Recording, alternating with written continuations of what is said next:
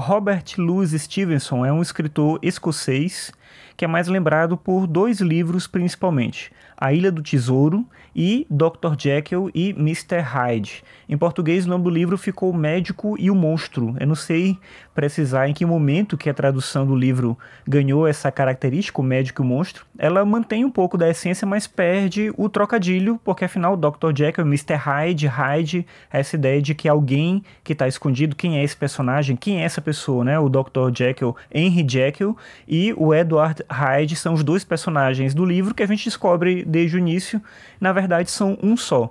Essa história é muito conhecida até porque ela ganhou várias versões no cinema, sendo uma das mais ilustres uma versão cômica do Jerry Lewis, que é o Professor Aloprado. Você conhece esse filme com certeza e a ideia vem justamente desse livro do Robert Louis Stevenson. O livro original surgiu de um sonho que o Stevenson teve. Ele conta que ele teve esse sonho e ele acorda com essa ideia, né, com o roteiro desse, desse texto. É uma novela, é um texto bem curtinho, e ele sentou e escreveu quase que de um jato direto, depois só corrigindo o texto, né? O texto base ali ele escreveu logo depois do sonho.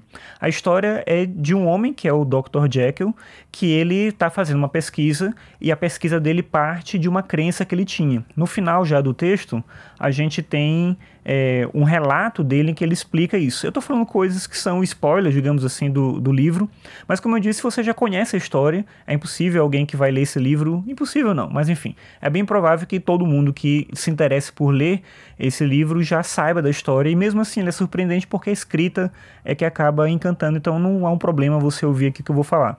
Mas ele, nesse relato, conta sobre o que, que ele estava pesquisando, o que interessava ele.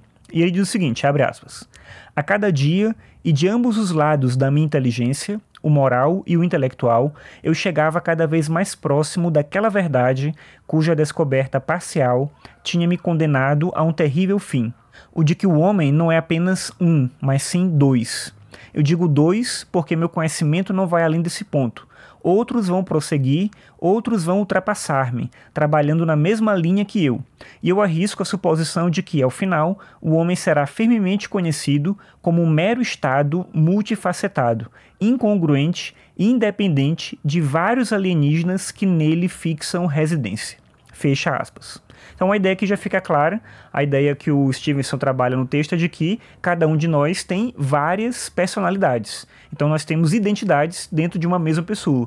E aí a pesquisa dele é tentar libertar uma dessas personalidades dele, que seria esse lado mal, representado aí pelo Mr. Hyde. O problema é que em algum ponto ele não consegue reverter o processo. Ele tem um antídoto, mas o antídoto não funciona mais. E ele dorme como Dr. Jekyll e acorda como Mr. Hyde. E o Mr. Hyde começa a cometer crimes e ele não sabe como fazer isso parar.